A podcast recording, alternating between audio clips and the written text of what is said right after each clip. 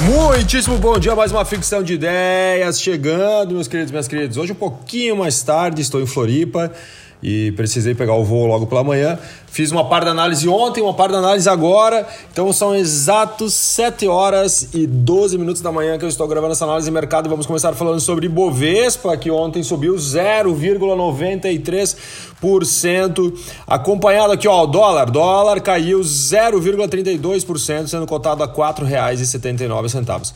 Lá fora também as bolsas de valores, praticamente todo mundo subiram. Tivemos SP 500 subindo 1,84%, Dow Jones subindo 1,33%, Nasdaq subindo subindo 2,69%, estoque 50 subindo 0,95%. Bitcoin, olha só, Bitcoin ontem, às 8 horas e 40 minutos da noite de ontem, ele estava sendo cotado a 30.566 dólares, subindo no dia 2,61. Hoje pela manhã, 7 e 10 da manhã, ele está caindo 0,75%, sendo cotado a 30.198 dólares. Observem que Bitcoin sempre, sempre com a sua volatilidade dentro de uma moeda que está iniciando a sua trajetória. Petróleo, ontem, fechamento das 7 horas da noite aqui no Brasil.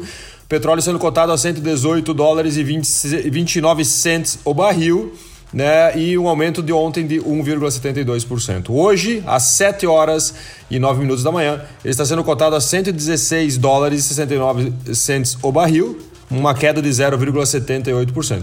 Há uma tendência de queda, né, se nada acontecer de notícia durante o dia, né? Por quê? Porque ontem a Arábia Saudita, ela comunicou que ela vai conseguir aumentar a sua produção, né, justamente por essa queda da, do envio do petróleo da, da Rússia para países da União Europeia. Então a Arábia Saudita ergueu a mão e falou assim: ó, oh, eu consigo produzir uma parte desse petróleo que vai faltar para vocês. Então há uma tendência hoje de queda, salvo, né?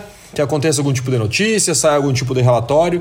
Lembrando que o petróleo, assim como o Bitcoin, ele está muito sensível, né? Qualquer tipo de movimento, né? Ele está tendo subidas e descidas né? de uma forma bem exponencial. PIB do Brasil, então ontem saiu o PIB do Brasil do primeiro trimestre de 2022, subimos 1% cravado, mas o mercado esperava 1,2%. Então ficou um pouco abaixo do que o mercado esperava. Só para você entender aqui, nós tivemos dentro dos serviços uma uma subida de 1%, né? Tudo isso comparado ao quarto trimestre de 2021, beleza?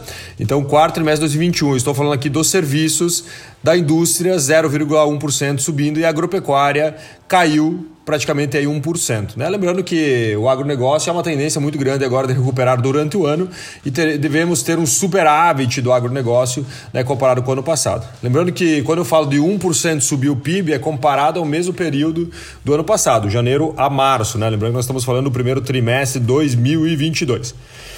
União e estados têm até dia 14 para entrar em acordo de ICMS dos combustíveis. Né? Falamos muito sobre isso, lembra? Foi lá pro para o Câmara dos Deputados, foi para o Senado, galera aí com muitos porquês políticos por trás, né? Os governadores eh, não querendo esse movimento, né? Então, quando foi para o Senado, que é uma bancada muito focado nos governadores, né? Muito governista, no sentido de ter apelos, né? Dos governadores. Uh, o, o, o, STF falou assim, velho, ó, tem que acelerar isso. Vocês têm aí que 14 dias, até dia 14, perdão, para que vocês falem o que vai acontecer, né? Porque a gente está realmente aí sofrendo muito com o aumento dos combustíveis, né? Então vamos esperar quais, quais serão os próximos passos. Depois a gente vai falar um pouquinho sobre Nova York, o que Nova York fez lá com a, os combustíveis, que também lá está com o elástico para cima, né? Então eu vou falar um pouquinho que talvez pode ser algo que aqui no Brasil seja feito também. Preço com defasagem. Olha só, falando em combustíveis, né? A Petrobras está com defasagem de 10% no diesel e 14% na gasolina. O que, que, seria isso? A Petrobras teria que aumentar aí em torno de 62 centavos a gasolina, isso lá no, no refino, né? E em torno de 55 centavos o óleo diesel. E olha que incrível, né? A Petrobras segura e quando ela segura, acontece aquilo que a gente falou lá da oferta, da procura, a gente não é autossuficiente. Então, se a Petrobras segura muito, o cara lá de fora não vai querer vender para cá, porque lá os Estados Unidos e outros países estão demandando também e assim por diante, né? Então, é muito importante nós acompanharmos. Sim, deve ter mais um aumento de combustíveis em breve, né? Talvez pode ser um contrabalanço aí com a questão do ICMS. Querosene de avião, né, de aviação, aumentou 11,4% ontem. Então a Petrobras anunciou reajuste de praticamente 12%. Só para ter uma ideia, o acumulado né, do ano, do ano, só desse ano, 64,3% do aumento da querosene. Né? Então, de acordo com a Associação né, do, da Aviação, ela Petrobras chega a ser 40% superior o preço da Petrobras ao comparativo da média global, né, segundo a Associação aí dos, da Aviação. Câmara prova marco legal das garantias de empréstimo, isso, isso mesmo. Lembra que nós tínhamos falado já sobre isso, né?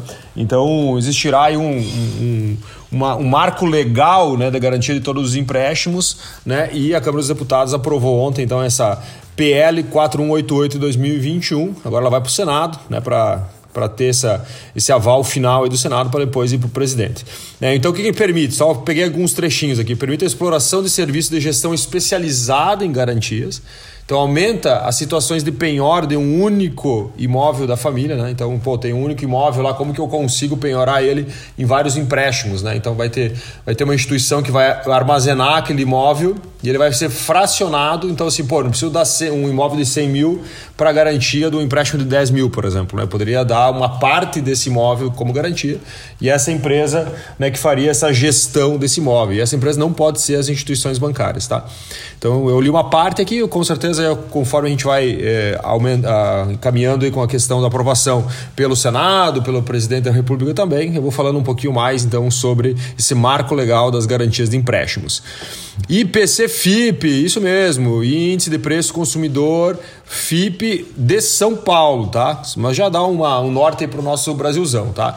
Desacelera, desacelerou para 0,42% agora em maio. Em abril ele subiu 1,62% e agora foi para 0,40%. Ainda subindo em taxas acima do esperado, né? No sentido de inflação, né? Mas bem abaixo do que foi o mês de abril. Né? Uma vez que os custos de habitação registraram uma queda um pouco mais exponencial. Né? Alimentação também se destacaram, né? com avanço de 1,15%, ó, que já é um. Ó, os alimentos aumentaram 1,15% em maio. Alexandre, mas é muita coisa. Mas, cara, em abril nós tínhamos 3,38. Beleza? Vamos lá, vamos continuar aqui falando agora de imóveis. Ó, imóveis tem aumento de 37% no número de lançamentos. Olha que incrível, né? O mercado começou a se acomodar lá atrás, estava mais tranquilo. E o que, que aconteceu? A galera começou a, a, a produzir mais imóveis, começou a construir tijolo em cima de tijolo, ferro, concreto. Só que, bicho, os imóveis eles demoram para ser construídos. Então agora nós temos uma compra menor, mas mais lançamentos, né? Então é muito importante nós olharmos para o movimento e como funciona o fluxo do dinheiro.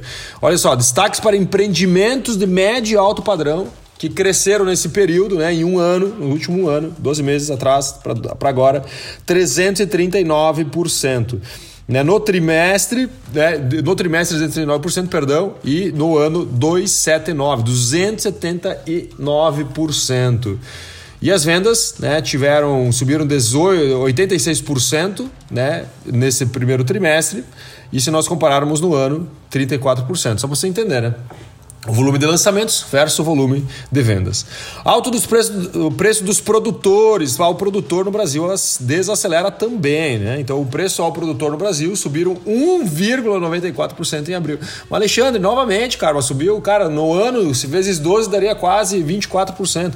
Mas em março, né, nós tivemos 3,12%, né? Então aqui foi uma, é, é medido em abril, está um pouquinho atrasado, e março, mas saiu essas informações ontem.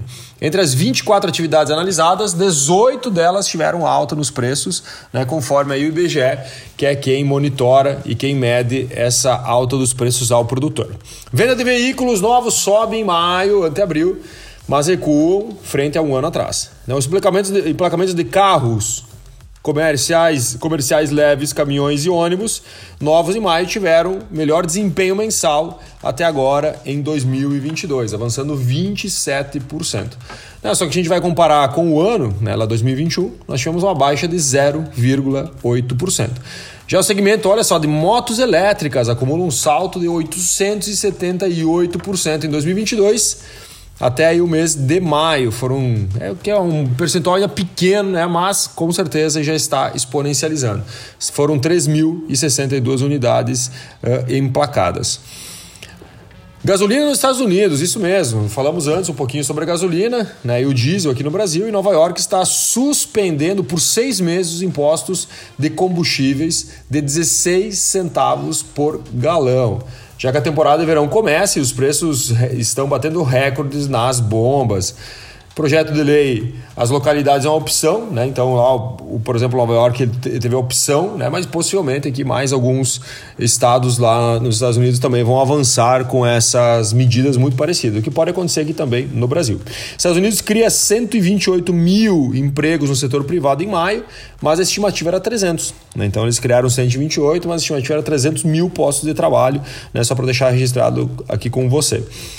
Kremlin diz que Rússia não venderá petróleo com prejuízo, isso mesmo. Né? Então, um dos ministros lá da Rússia, né, através de uma conferência telefônica com alguns repórteres, disse que a Rússia jamais venderá o petróleo prejuízo somente por vender. Ele vai canalizar essa demanda da Europa que não está ou que não está ou estará né, vindo para outros lugares. Rússia ocupa 20% do território da Ucrânia já, segundo o presidente lá da Ucrânia. Então, o, o exército russo já avançou em 20% do território e, novamente, né, ele pede apoio militar para países como os Estados Unidos. Ele disse que mais ou menos em torno de mil quilômetros de linhas de frente de batalha estão dentro do território ucraniano. Estamos quase acabando a análise de mercado que chegamos nos dois últimos pontos. Embaixada da Ucrânia diz que Rússia envia trigo roubado à Síria. Isso mesmo, Rússia está enviando trigo roubado para a Síria em torno de 100 mil toneladas. Alexandre, o que, que tem a ver isso com o Brasil? Cara, nós não somos autossuficientes em trigo e mesmo que nós fôssemos, né, a gente sabe que movimentos como esse aqui deixa o mundo mais instável e a questão de, da segurança alimentar ela fica realmente em voga nesse momento. Para a gente finalizar, olha só, Vertical, né, a empresa Vertical fecha parceria para infra de táxis voadores no Brasil. Isso mesmo, é uma startup britânica de táxis voadores, né, concorrente direta né, com a, a, a empresa da Embraer né? E ela está vindo para o Brasil, né? trazendo esse movimento dos táxis voadores. Eu acredito que mais uns dois, três anos será normal a gente ver vários, vários carros elétricos voadores pelo nosso mundo e pelo nosso Brasil. Um grande abraço, meus queridos minhas queridas. Segunda-feira a gente volta com mais uma análise de mercado, fricção de ideias. Valeu, um grande abraço.